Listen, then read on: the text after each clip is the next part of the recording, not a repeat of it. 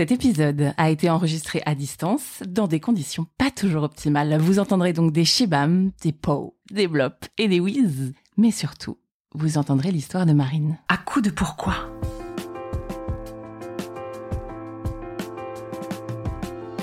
Écoutez bien.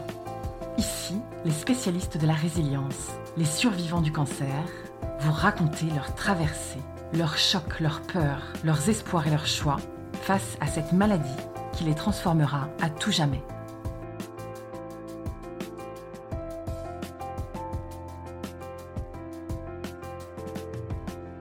Je m'appelle Marie, j'ai 28 ans, je suis mariée, je n'ai pas d'enfant et euh, j'habite à Perpignan dans le sud de la France.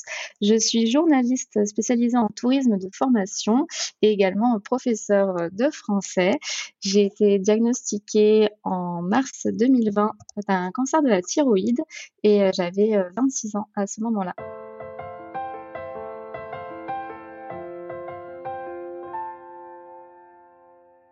Bonjour Marine Bonjour Magali. Merci de participer euh, à l'émission À coup de pourquoi. Merci à toi. on se connaît euh, donc à travers les réseaux et, euh, et à travers ton Insta notamment, qui est quand même le tour du monde d'une blonde, donc qui est quand même assez, euh, on se demande un petit peu, assez mystérieux et qui donne très envie en tout cas de te connaître. Et ma première question, Marine, ça serait aujourd'hui, à l'heure où on se parle, comment vas-tu? Ça va très très bien, merci. Je suis en France en ce moment, donc ça va. J'en profite pour me soigner tranquillement. T'es sortie des traitements lourds, comment, oui, comment tu te sens? En ce moment, ça, ça va plutôt bien. J'ai été opérée là pour la troisième fois il y a un mois. Donc, a priori, normalement, euh, je suis sortie euh, des, gros euh, traitements, on va dire, plus ou moins lourds. Félicitations déjà. Merci. Est-ce que tu peux nous raconter comment cette annonce de cancer est tombée dans ta vie, le contexte? En octobre 2019, j'habitais à, ce moment-là au, au, Japon. Un matin, je sens une boule sur mon cou, totalement par hasard, en me coiffant. Elle me fait pas du tout mal, enfin vraiment euh, rien de, particulier, mais elle est quand même un petit peu grosse, quoi, suffisamment pour la remarquer. Et je la montre euh, à mon mari qui me dit, oh, tu sais, euh, ça doit pas être grand chose, tu as dû te, te, tourner un air ou quelque chose, parce qu'à ce moment-là, on voyageait pas mal pour le travail et du coup, bah, on avait un gros sac à dos sur le dos, donc c'était possible. Je me suis pas tellement alarmée et et du coup, en décembre 2019, je rentre en France parce que ma sœur a accouché, elle a eu un petit bébé. Une bonne nouvelle et euh, plutôt un, cadre un peu festif. Voilà, c'est ça, exactement. Euh, pour, pour rencontrer ma sœur euh, et le bébé surtout. donc juste avant l'accouchement, tout, tout va bien. Mais bon, je, parle de cette boule à, ma grand-mère et à ma mère qui me disent Ouais, va quand même voir le médecin, c'est bizarre, c'est pas normal. Bah, à ce moment-là, je vais chez le médecin de ma grand-mère et lui me dit ça sent pas bon, quoi. Et c'est à ce moment-là que vraiment, euh, au moment où il me dit cette phrase, je me dis, euh, ouais, ok, il y a un truc qui va pas, je le sens depuis le départ. Il vient de me le confirmer, quoi. Tu t'es dit, euh, je le sens depuis le départ, j'ai voulu me le planquer un peu, c'est ça? Comme je suis un peu hypochondriaque de nature, j'essaie de minimiser le truc. Enfin, j'avais vraiment aucun symptôme, rien du tout. Juste cette boule. Et là, quand le médecin, enfin, confirme quelque part tes peurs. Qu'est-ce que qu'est-ce que tu ressens? Quand il me dit ça sent pas bon, j'ai une sorte de, de, de, montée de, de, chaleur en moi où je me dis ah ouais, euh, là en fait, euh, comme des sortes de sueurs froides, euh, où, là je me dis ouais ok en fait ce que je me dis depuis le départ c'est peut-être sérieux et il faut vraiment que, que, que, je pousse les examens un peu plus loin. Et alors ça tombe dans ta vie, toi on, on a dit que tu étais du coup une grande voyageuse. Et qu'est-ce que tu décides de faire comme examen? Qu'est-ce que tu te dis? À ce moment-là, ce médecin me prescrit euh, une échographie et une prise de sang euh, complète. Donc j'avais décidé de rentrer en France euh, pour un mois ou deux, histoire de, de voir ma sœur et le, le bébé, parce que c'était quelque chose que je voulais surtout pas rater, même si je voyage beaucoup et que j'aime ça. là, c'était le premier bébé de, de, la famille, donc du coup, j'étais vraiment, on va dire, intéressée et curieuse. Tu avais vraiment prévu du temps pour en profiter? Ouais, ouais, ouais, vraiment. L'annonce m'avait tellement, on va dire, bouleversée, l'annonce de l'arrivée du bébé, que du coup, je m'étais dit, ouais, je, je peux pas rater ça. En plus, c'est le premier, le premier de ma sœur, le premier de la famille. Donc, du coup, euh, j'avais vraiment envie d'être là. Tu as quand même du temps euh, devant toi pour euh, entreprendre des examens pour, pour ta santé. Tu vas commencer par quoi? Qu'est-ce que tu mets en œuvre? Je vais faire ce que le, médecin de ma grand-mère me dit. Je vais donc faire une première échographie avant les, fêtes de, fin d'année. L'échographie est pas très alarmante. on me demande si j'ai des poussées dentaires, type dents de sagesse, etc.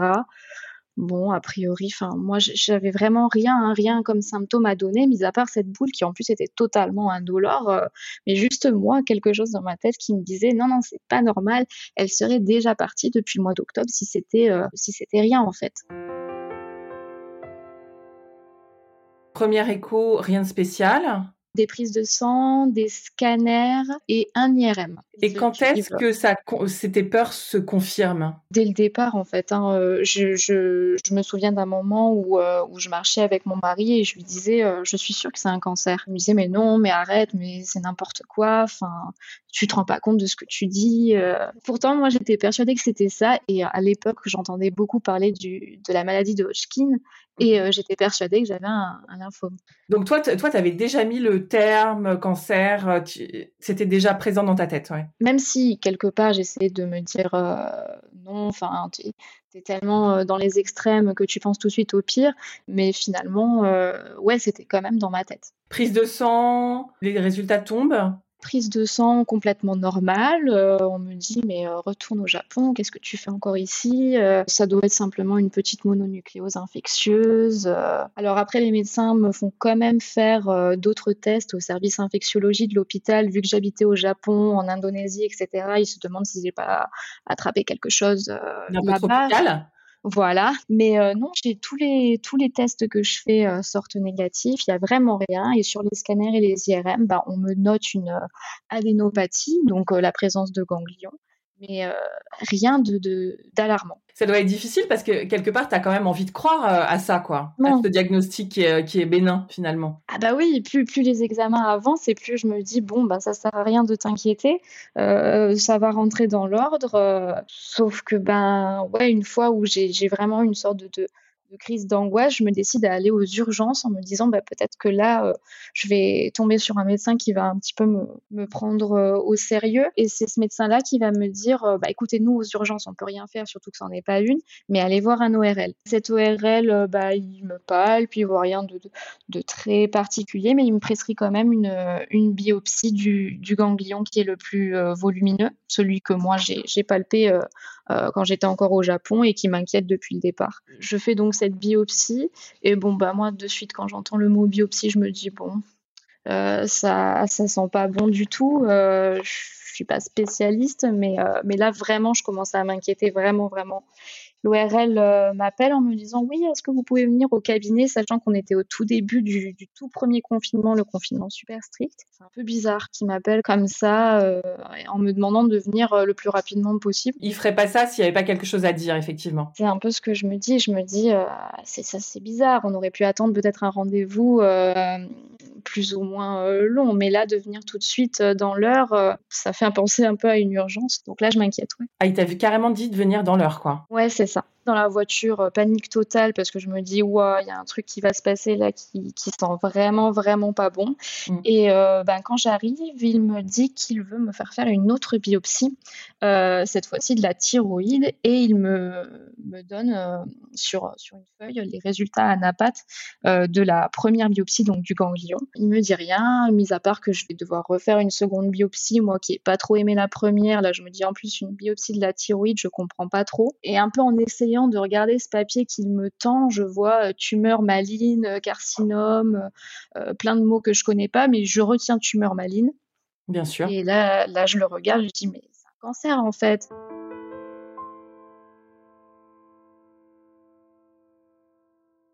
il n'ose rien me dire vraiment. Il me dit non, on n'est pas sûr, faut vraiment ponctionner la thyroïde.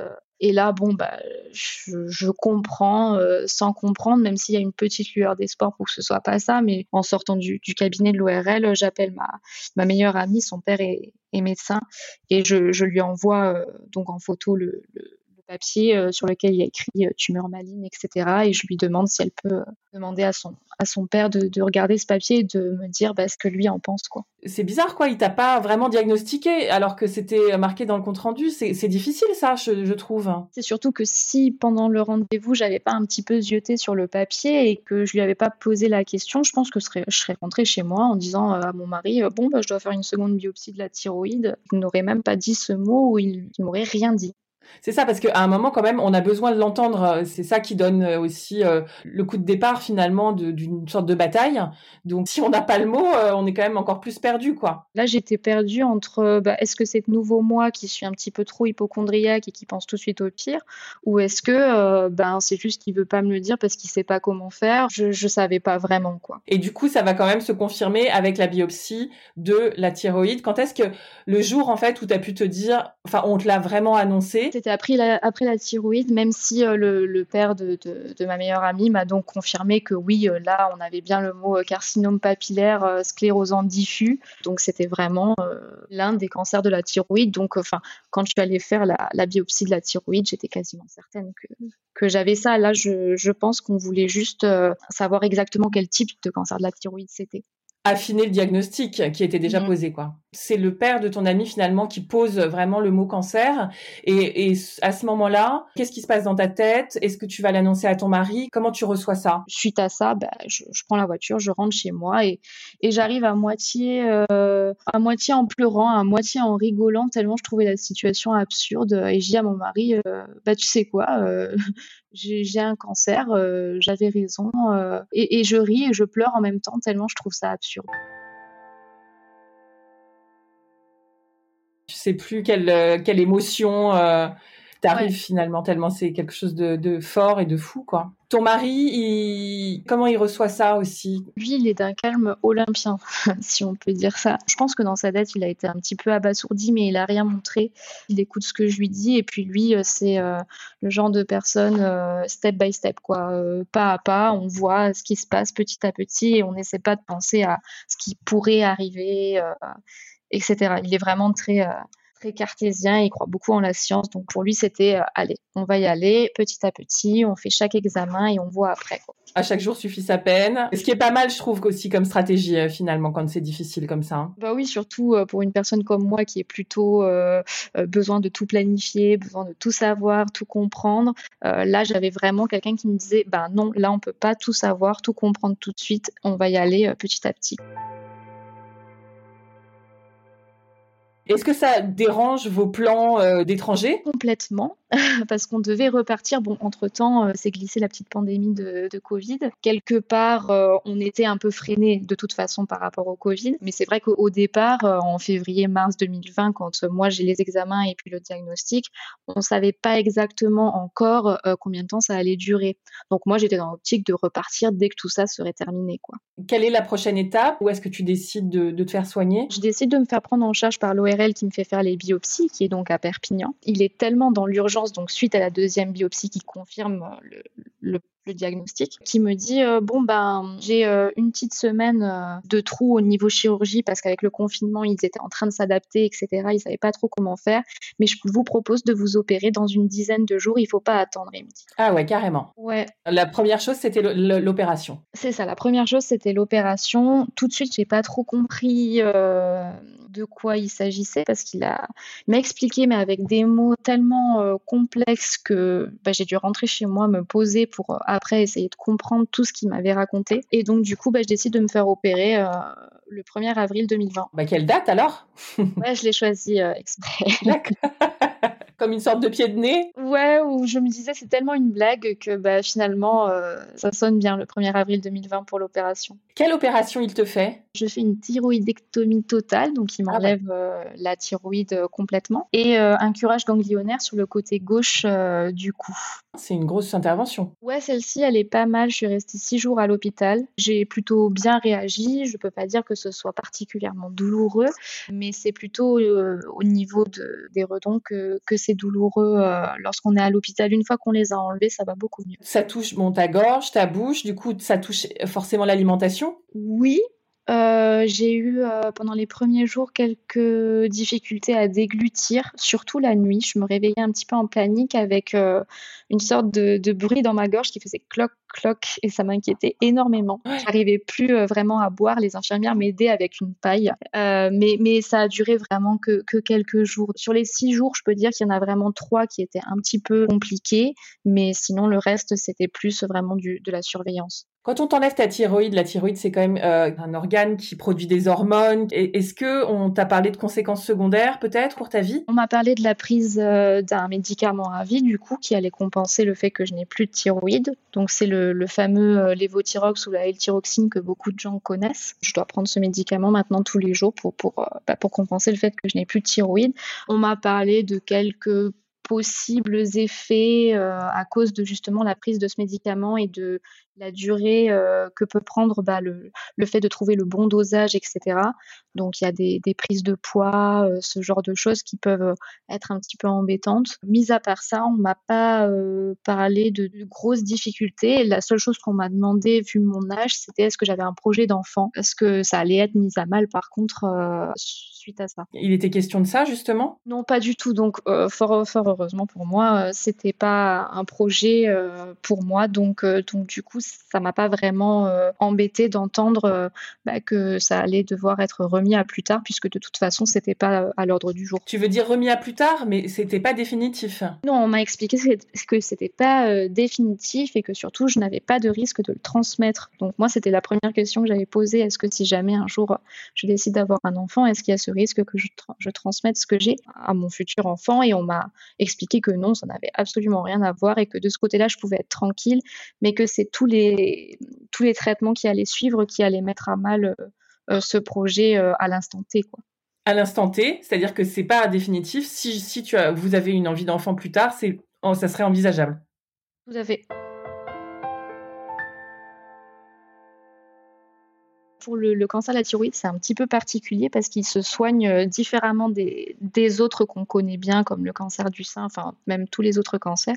La plupart du temps, on n'a pas besoin de chimiothérapie. Donc ça, c'est quand même une bonne nouvelle. Ça se soigne donc premièrement par euh, chirurgie parce qu'il faut absolument euh, du coup enlever tout ou une partie de la thyroïde parce que c'est l'organe euh, où le cancer est, est, présent. Et ensuite, on enlève les ganglions s'il y en a. Dans mon cas, il y en avait quand même pas mal.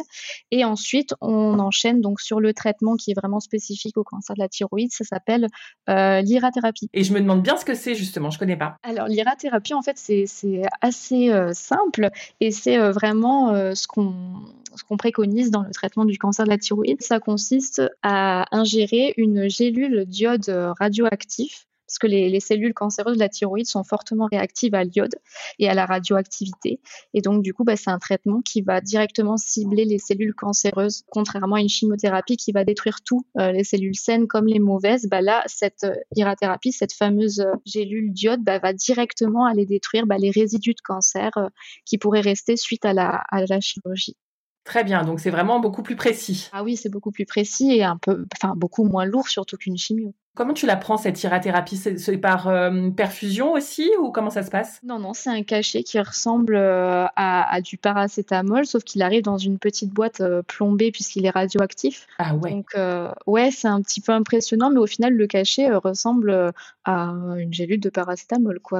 Et juste après, on, est confiné pendant trois jours dans une chambre, bah, elle aussi plombée, parce que nous, on devient hautement radioactif suite à la prise de ce cachet. C'est impressionnant, non? La chambre est aménagée de manière spéciale euh, pour les patients qui subissent euh, l'irathérapie, puisque comme on est hautement radioactif, il y a besoin de certains petits aménagements comme les douches, les toilettes, etc. Il n'y a pas beaucoup de gens qui peuvent te rejoindre. Enfin, ils font, euh, c'est tout. J'imagine que c'est tout codé. Il y a tout un système pour éviter de t'approcher, en fait. C'est ça. Hein? Oui, c'est ça. Même pour les repas, donc les, les, aides-soignants ne s'approchent pas. On ne reçoit pas de visite de médecin et surtout pas de proches. On est vraiment bah, comme en confinement, quoi. On est confiné pendant trois jours dans une chambre d'hôpital. Incroyable. Et ça, donc, tu l'as vécu en France? Oui, oui, oui, tout en France, ouais. À distance de ta chirurgie ou ça s'est passé comment? Oui, c'était un petit peu à distance, sachant que la première chirurgie a eu lieu en avril 2020. Et suite à cette euh, chirurgie, bah, vu qu'on était euh, bah, du coup pendant le premier confinement très strict, quand je suis rentrée à la maison, je n'avais pas de soins infirmiers puisque je ne savais pas vraiment si les infirmiers pouvaient venir se rendre euh, à la maison pour, pour faire les soins de la cicatrice. Donc je m'en suis occupée toute seule. Et au dixième jour post-op, j'enlève les, les petits stripes qu'il y avait sur la cicatrice. Et là, à ma grande surprise, je sens le ganglion plus volumineux, celui sur lequel on a fait la biopsie. Qui est toujours là. Toujours là. Alors là, qu'est-ce que tu te dis? Euh, bah Là, je me dis, mais, mais je, je, ou c'est pas c'est pas possible? Enfin, il est là, je le montre à mon mari qui me dit euh, ouais mais non, attends, on vient de t'opérer, euh, on a fait la biopsie sur ce ganglion, enfin qu'on ait oublié celui-ci, c'est un petit peu euh, incroyable quoi. J'appelle mon médecin traitant un petit peu en panique qui me dit bon, calme-toi, on va faire une échographie et en fait l'échographie révèle qu'il est toujours là ce ganglion.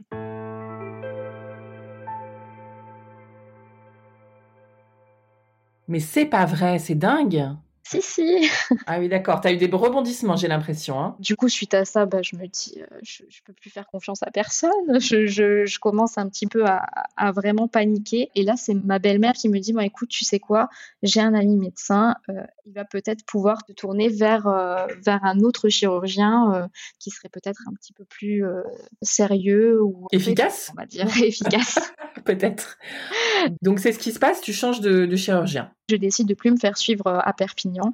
Euh, je décide d'aller vers euh, Montpellier, qui est une cité universitaire euh, très très cool en médecine. Et du coup, bah là, je me fais suivre par du coup un autre chirurgien qui est spécialisé dans les tumeurs thyroïdiennes, vraiment. Et c'est lui qui va m'opérer en juin 2020, avant ma première irathérapie qui aura lieu du coup en juillet 2020, un mois après la deuxième opération. Là, ça va aller très vite parce que je me vais prendre en charge par toute une équipe euh, à l'ICM de Montpellier, à l'Institut du cancer de Montpellier et par euh, ce chirurgien et euh, au CHU de Montpellier. Et en qui tu as plus confiance? Enfin, J'imagine que d'être dans un, une structure spécialisée, déjà, quand même, ça doit rassurer. Ouais, ouais, là, je me sens vraiment rassurée parce que j'ai des médecins vraiment très à l'écoute, qui sont extrêmement compétents et qui ont l'habitude de ce type de cancer et qui savent exactement quoi faire. Donc, deuxième opération, le ganglion part définitivement. Oui. Tu t'étais fait enlever quand même la thyroïde, tout ça est, parti. Tu commences l'irathérapie. Comment tu le vis cette thérapie que tu décrivais là, qui est quand même très euh, très particulière? Ça, ça nécessite quand même d'être seul. Est-ce que tu le vis bien, ça? Oui, ça, ça va. Le fait d'être seule, je le vis assez bien, sachant que bah, moi, ce qui me rassurait euh, surtout, c'est qu'il n'y ait pas de chirurgie. Parce que euh, bah, là, en fait, il suffisait simplement de prendre ce cachet et après d'attendre. ce qui m'inquiétait surtout, c'était l'examen de fin d'irathérapie, qui est la, la scintigraphie et celui-ci allait révéler si oui ou non l'irathérapie avait pris et si euh, il restait euh, bah, des résidus de cancer. Ton attention et tes émotions étaient portées sur l'efficacité du traitement en fait, c'était ça que tu attendais quoi. Mais en soi, les, trois jours ne sont absolument pas du tout euh, du tout difficile. Ce qui est le plus difficile et là où on a quelques symptômes, c'est l'arrêt de la de la L-tyroxine, du lévothyrox qu'on doit prendre, puisque dans certains cas, et donc c'était le mien, on doit euh, arrêter un mois avant l'irathérapie de prendre ce médicament. Et là, du coup, tu as des conséquences secondaires? Oui, euh, bah là, euh, c'est des, des, nausées, maux de tête, la peau qui sèche énormément au niveau des mains, comme si on était complètement déshydraté. Sueur froide, euh, frisson, euh, il y a plein de petites choses. Le concept du lévothyrox, c'est que ça vient euh, compléter les hormones que tu n'as plus, qui sont fabriquées par la, par la thyroïde d'habitude Oui, c'est ça, ça vient totalement remplacer cet organe bah, qu'on n'a plus. On s'aperçoit en fait de l'utilité de la thyroïde, on s'aperçoit à quoi elle sert. elle régule la température dans le corps, tout un tas d'hormones, la faim, tout un tas de choses en fait. C'est incroyable parce que tu le, tu le testes sur toi du coup. Ouais. C'est ça. Que donnent les résultats euh, après la première irathérapie? Est-ce que c'est est -ce c'est satisfaisant? Oui, c'est assez satisfaisant dans le sens où l'iode radioactif a bien pris, mais il reste euh, quelques résidus au niveau de la loge thyroïdienne et un petit peu sur le côté droit qui du coup n'a pas été euh, opéré. Mais les médecins sont assez rassurants et me disent que de toute façon, le, les effets de l'iode radioactif se voient sur 6 à 9 mois après l'irathérapie. Donc du coup, pour le moment, on a le temps de voir et qu'on va faire des examens main de contrôle euh, euh, petit à petit. Et régulièrement. Et après cette première irathérapie, du coup, il te, il te, lâche un peu dans la nature ou comment ça se passe? Oui, alors ouais, ça c'est ça c'est vrai. On est un petit peu euh, lâché dans la nature, sachant que bah on sait pas trop quoi faire. On n'a pas vraiment de, de, suite. Les médecins nous disent pas euh, de prendre rendez-vous avec notre endocrinologue ou avec le médecin nucléaire qui nous suit. Euh, on n'a pas vraiment. c'est vraiment à nous de nous prendre en charge. Dans quel état émotionnel tu es là? Donc parce que c'est un premier point. Tu as déjà subi plusieurs traitements. On te dit il y a des petits résidus encore, mais euh, ils sont ils sont quand même plutôt optimistes. Toi, à, la fin de ce premier cycle de traitement, comment tu es dans ta tête? Est-ce que tu as des peurs? Est-ce que comment ça va? Je me sens plutôt bien parce que je suis contente des résultats de la scintigraphie parce que cette scintigraphie pouvait aussi éventuellement dire si le cancer était allé ailleurs. La plupart du temps, il va au poumon et là, ben la scintigraphie révélait que, bah, mis à part des résidus dans mon cou, je n'avais rien ailleurs. Et c'était surtout ça qui m'inquiétait, sachant que les, médecins étaient un petit peu inquiets avant euh, cette scintigraphie parce qu'ils me disaient que le cancer était présent chez moi depuis environ 8 euh, à 10 ans, qu'il était extrêmement étendu, en tout cas dans mon cou. Et donc, ils étaient un petit peu inquiets sur le fait qu'il puisse être allé ailleurs. Ils savent dater euh, le début du cancer vu l'étendue qu'il y avait sous leurs yeux, en fait, c'est ça? Oui, c'est ça. Pas extrêmement précisément, mais quand je l'ai demandé euh, au médecin, elle m'a dit euh, on peut facilement dire 8 à 10 ans. Et justement, de savoir ça, toi, ça te fait quoi? Comme si euh, tu aurais pu peut-être réagir avant Est-ce que ça te fait te poser des questions? J'étais totalement abasourdie en me disant mais comment est-ce que je n'ai rien pu remarquer, mis à part une, petite inquiétude par rapport à la maladie que j'avais justement depuis environ 8 à 10 ans? C'est dingue ce que tu dis. Ben, quand je l'ai daté, j'en ai parlé à mon mari parce que ben, on était déjà ensemble depuis, depuis ce moment-là. Et quand j'ai commencé à vraiment m'inquiéter euh, de, de, la maladie, de tout ce que ça pouvait apporter, etc., ben on remonte à en fait euh, mes 18-19 ans. Comme si un peu ton corps euh, savait et comme si ton corps te transmettait quelque chose d'inconscient finalement, c'est ça? Ouais, c'est un peu comme ça que je l'ai vu parce que, enfin, ado et enfant, je n'étais absolument pas du tout inquiète par rapport à la maladie. Enfin, c'était vraiment des choses qui, qui prenaient pas du tout de place dans ma vie. Alors que, ben, à 17 ans, je rencontre celui qui est aujourd'hui mon mari, ouais, aux alentours de 18-19 ans, je commence à avoir euh, bah, des, des, sortes de, comportements un peu hypochondriaques. Quoi. Du genre? Bah, J'avais extrêmement peur de la maladie, je faisais des petites crises d'angoisse, euh, des, des, sortes de, de, euh, de montées en cardio, enfin, je, vraiment des, moments un peu de, panique, de crise où je me dis je suis malade, j'ai quelque chose, mais je savais pas exactement quoi. Et moi, à l'époque, je pensais que j'avais un problème au, au cœur. J'avais même été voir un cardiologue qui m'avait dit mais non, vous avez 20 ans, tout va bien. Mais quand le, médecin m'a dit que cette maladie était là depuis environ 8 à 10 ans et que j'ai fait un retour en arrière moi, je me suis dit, ah, peut-être que ça correspond à ces moments où j'ai commencé à avoir des angoisses par rapport à la maladie, alors qu'avant, ça m'est jamais arrivé. C'est fou hein, ce que tu dis, c'est incroyable. Je l'ai analysé comme ça, moi en tout cas. C'est quoi la suite alors? Tu recommences à, voyager? Non, alors là, les médecins, enfin je leur ai posé la question quand même. Les médecins m'ont dit non, non, pour l'instant, vous euh, restez avec nous. vous ne bougez plus. Tant qu'on vous n'autorise pas, vous ne recommencez ni à travailler ni à voyager. Et ton mari, il n'avait pas besoin de partir? C'était, C'est pour son travail à lui que vous partiez ou? Non, du tout. Euh, c'était surtout pour euh, mon travail à moi. c'est Lui, en général, il s'adapte il trouve sur place quelque chose et euh, moi, euh, je trouve aussi sur place, mais c'est plus euh, pour moi. C'est plus moi qui ai un besoin de, partir. Là, on vous bloque en France, quoi. C'est ça, c'est ça. Il y a le Covid, mais on est aussi bloqué ouais, par, par moi qui suis un petit peu euh, embêtée par tout ça. Qu'est-ce qui se passe par la suite pour ta santé? Alors raconte-nous. Suite à l'irathérapie, on est confiné pendant 10 jours à la maison parce que bah, on continue à être radioactif euh, même après la sortie de l'hôpital, même si c'est à de plus faibles doses. Et du coup, donc on est confiné, on ne doit pas avoir d'enfants, surtout, surtout. Et après, bah, s'ensuit euh, bah, chambre à part. je dois utiliser des couverts spéciaux pendant bah, les 10 jours qui suivent, éviter d'être en contact avec les personnes qui vivent avec moi. Et donc là, en l'occurrence, c'était mon mari. Ça se superpose euh, au confinement qu'on a connu. Complètement, mais en même temps, j'en rigolais. Je me disais que ben, on était déjà un petit peu entraînés et que donc du coup, euh, ça, ça m'avait aidé à, à m'entraîner pour ce confinement-là euh, qui n'était pas du tout en rapport avec le Covid. Je trouve que tu es assez forte, je veux dire, émotionnellement parlant, parce que c'est quand même pas rien à vivre. Et une fois que tu as vécu tout ça, l'isolement à l'hôpital, tout ça, retourner chez toi, encore devoir s'isoler et tout, tu dois quand même avoir une certaine force pour arriver tu vois, à tourner ça à la dérision. Bon, là, quand je le raconte, j'arrive à avoir pas mal de recul aussi, mais euh, après, j'essaie de, de, toujours essayer de le tourner un petit peu à la rigolade pour, euh, bah, pour que ça soit un petit peu plus euh, fun, même s'il y a absolument rien de fun là-dedans. C'est une façon de surmonter les épreuves que de un petit peu de dédramatiser et d'essayer d'en rigoler, quoi. Ouais, ouais, ouais, ouais, vraiment, parce que sinon, je pense que j'aurais vraiment tendance à, à, pouvoir me laisser aller et à déprimer sur mon canapé Euh, donc non, c'était quelque chose que je voulais absolument pas faire et je voulais bah, en fait avoir une vie euh, normale euh, quelque part et me dire que bah oui, ok, moi j'avais tous ces examens médicaux, ces chirurgies et, et ces irathérapies, mais que bah moi je je me sentais pas malade. Et voilà, mis à part maintenant la cicatrice que j'ai sur mon cou qui peut parfois être vue euh, par certaines personnes qui peuvent se poser la question du pourquoi de cette cicatrice. Mais mis à part ça, enfin sur moi, il n'y a rien de visible. En plus, comme il n'y a pas de chimio, il n'y a pas de perte de cheveux, etc.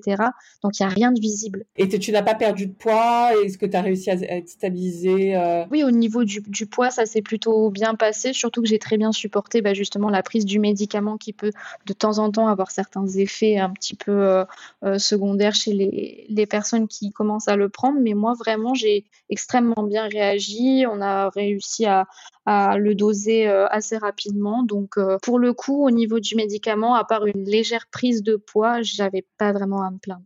Alors, raconte-nous la suite de cette année. Euh, donc, on est fin 2020. Oui, les traitements sont pas finis. Suite à la première irathérapie, je dois faire des examens de contrôle, des prises de sang régulières, avec notamment les anticorps anti-thyroglobulines, qui eux sont des marqueurs de la maladie. Et donc, plus ils sont élevés, plus ça veut dire que la maladie est toujours là. Et du coup, c'est ça que, que l'on surveille en priorité. Bah, malheureusement pour moi, ces marqueurs-là ne descendent pas la maladie est toujours présente. Et sur les échographies, on voit que bah, les petits résidus de cancer qui ont fixé à la première irathérapie ne disparaissent pas. Donc euh, l'iode est moins efficace que euh, prévu. Ça va pas s'arrêter là. Non, ben voilà, ça veut dire qu'en fait c'est pas terminé et que euh, va falloir continuer. Comment tu prends cette nouvelle? Tu aurais pu espérer en être sortie finalement non. Qu'est-ce qui se passe dans sa tête? Tu, te dis bon bah c'est reparti, tu reprends ton moral d'acier, ton sac à dos et tu y retournes, ou bien tu as, un moment où tu es triste? J'ai un petit peu un moment de flottement parce que je me dis mince, j'essaie de tout prendre de la manière la plus positive possible et en fait, bah moi dans, le, cheminement vers vers la rémission, j'ai rien de positif, j'ai rien qui me faire dire que bah à un moment donné ça va s'arrêter et que je vais pouvoir commencer à être tranquille et reprendre une vie vraiment normale. Ça me met un petit peu un coup au moral parce que je me dis mais quand est-ce que ça va s'arrêter? C'est extrêmement long et là je commence vraiment à m'inquiéter parce que je me dis mais ça se soigne pas en fait, euh, qu'est-ce qui se passe? En arrêt de travail depuis le début euh, du diagnostic, c'est ça? Ouais, c'est ça, depuis le 1er avril 2020, du coup, euh, le jour de l'opération. On m'a mis en arrêt de travail.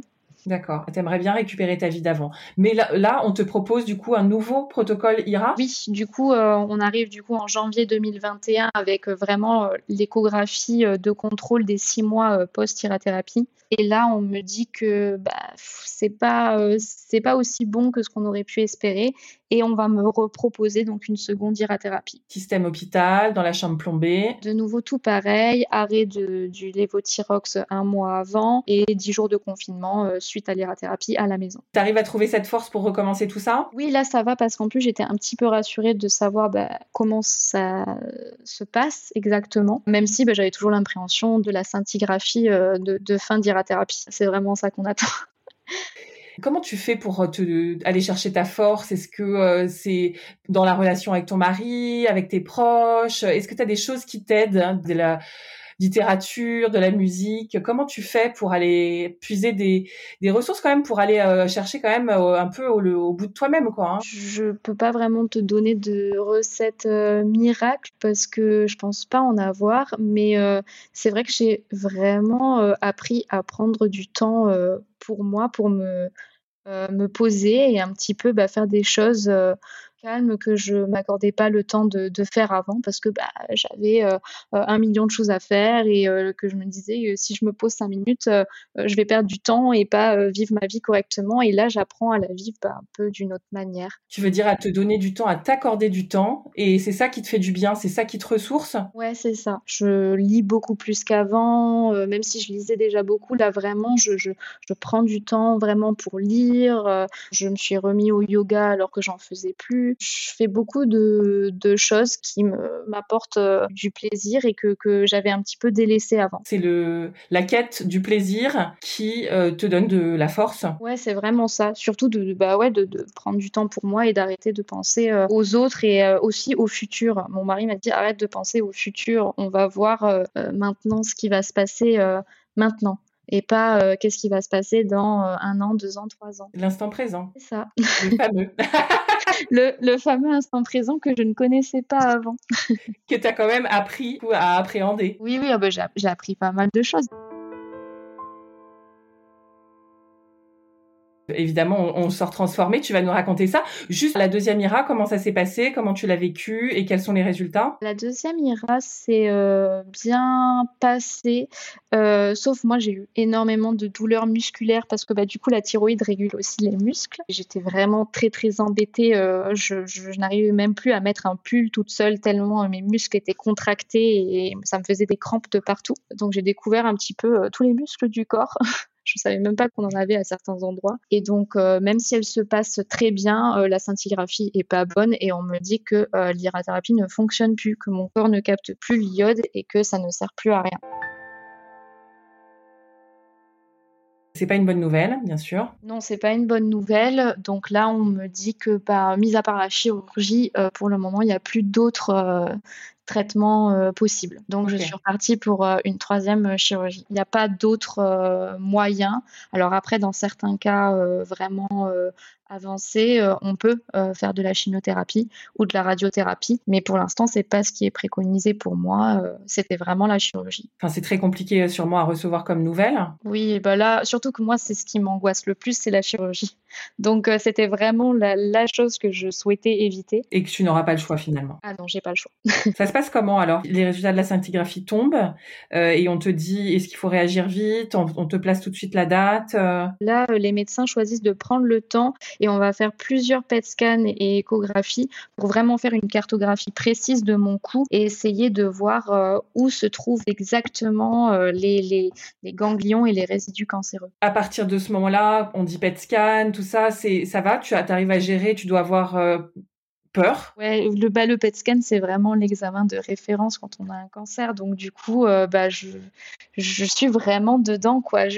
c'est vrai que j'avais peut-être réussi à, à, éviter tout ce qui peut être lié au cancer parce que j'avais pas cette fameuse chimiothérapie. Et tout le monde essayait de me dire oui, bon, ça va, t'as pas de chimiothérapie. Euh, il y a aussi certains médecins qui disent oui, bon, bah, moi, si je devais en choisir un de cancer, je choisirais le vôtre parce qu'il n'y a pas de chimiothérapie. T'as entendu cette phrase-là en vrai? Ah oui, oui, oui. C'est vrai qu'on se dit, bon, bah, est-ce que j'ai vraiment le droit de me plaindre Parce que c'est vrai qu'il y a certaines personnes qui ont cette maladie et qui, eux, ont des traitements beaucoup plus lourds? Oui, mais le cancer, c'est pas uniquement les traitements. Le cancer, c'est aussi la peur, non Que ça engendre. C'est l'avenir incertain. C'est la... aussi ça, le cancer. Et ça, tu, tu l'as, du coup, comme émotion, j'imagine. Ah, bah oui, mais moi, complètement. Hein. Même si euh, bah, c'est vrai que je m'estime chanceuse de pas, euh, pour l'instant, avoir à subir ces traitements. Il y a tout un tas de questions qui se posent, sachant qu'on est jeune. Il y a plein de choses où on se dit, bon, euh, quand est-ce que je vais pouvoir retravailler? Est-ce que euh, les banques pourront m'accorder un prêt, sachant que bah, quand on est malade, j'ai appris que bah, du coup c'était plus compliqué. Il y a tout un tas de choses par rapport au futur et à l'avenir qui viennent bah, s'ajouter déjà au fait d'avoir à subir des chirurgies et des traitements. Tout un tas de questionnements qui viennent se poser alors que bah, je les avais pas jusqu'à maintenant.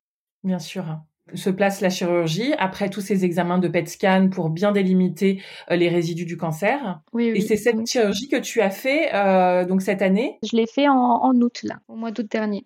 Comment ça s'est passé? Euh, Ben bien. En général, quand on a des reprises de curage ganglionnaire comme ça, euh, on reste seulement une nuit à l'hôpital, donc c'est plutôt court. Et c'est vraiment euh, très très peu douloureux, donc donc ça va. Toi qui appréhendais énormément ce, geste, ça a été Oui, ça a été. À chaque fois, ça va. Hein. C'est moi qui appréhende parce que bah, la cicatrice, elle est sur le cou, elle est quand même assez grande et assez visible. Et moi, j'ai toujours peur qu'elle s'étende un petit peu plus à chaque fois qu'on opère. Donc c'est plus cette cicatrice-là qui est vraiment euh, euh, ma bête noire, on va dire, parce que c'est vraiment la seule chose qui peut euh, faire dire que je suis malade. quoi. C'est la marque de, ta maladie finalement. Est-ce que les, médecins sont contents de, de cette chirurgie où en es-tu maintenant? Oui, les médecins sont contents. En tout cas, tout ce qui était, on va dire, lumineux au TEP scan, donc, donc cancéreux, a été retiré pour le moment, ils sont plutôt confiants, c'est plutôt positif. Maintenant, je dois faire d'autres examens, bah, toujours ces, ces, fameux anticorps à contrôler, savoir s'ils euh,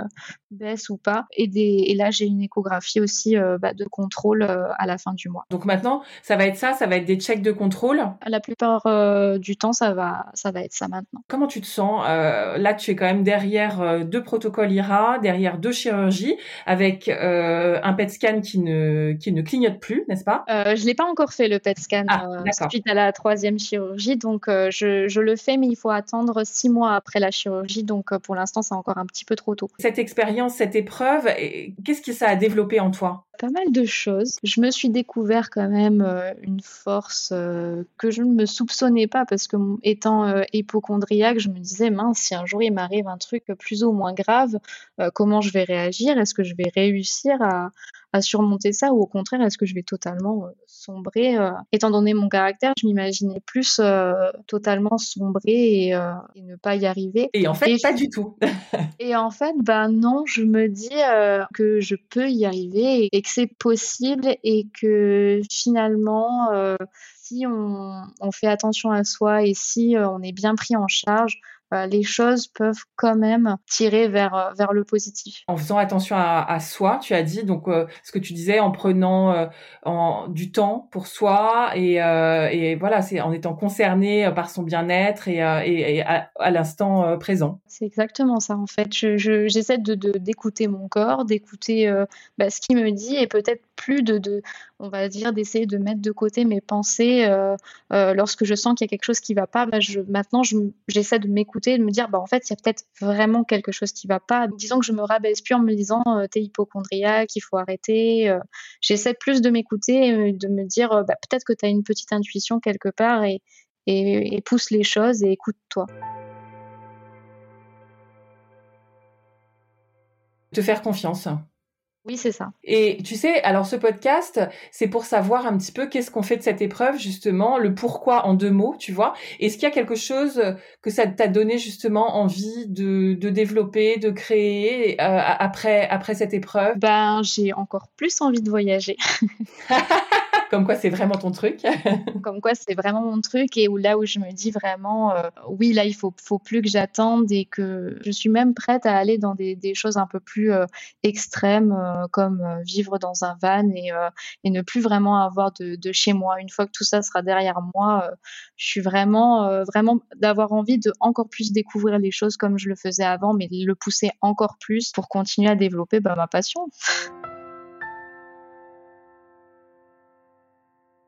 Tu rêves de ta prochaine destination déjà, tu sais? Bah, C'est vrai que le Japon, vu que ça a été un projet qui a été un petit peu avorté, euh, que ce soit par euh, ma maladie ou le Covid, euh, il y a des, des, des petits endroits qu'on a manqué et qu'on aimerait terminer. Et sinon, ouais, il y avait la Nouvelle-Zélande qui nous tentait pas mal et où on serait normalement reparti si tout ça n'était pas arrivé. Tu poses une, une, à peu près une date ou une période où à un moment tu vas prendre ton ordi et tu vas prendre un billet pour, pour le Japon?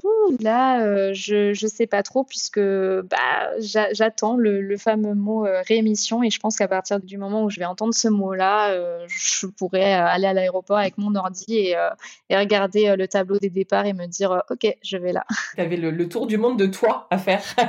oui, exactement. Ah, je le retiendrai, ça c'est pas mal. bah écoute, en tout cas Marine, je te remercie beaucoup de tout ce que tu as bien voulu nous, nous faire partager et, et, et je te souhaite bonne route, évidemment. Merci à toi de m'avoir euh, écouté et laissé parler de mon histoire. Si cet épisode vous a plu, vous pouvez vraiment nous aider à le rendre plus visible en lui donnant 5 étoiles sur Apple Podcast et en rédigeant votre commentaire. Merci.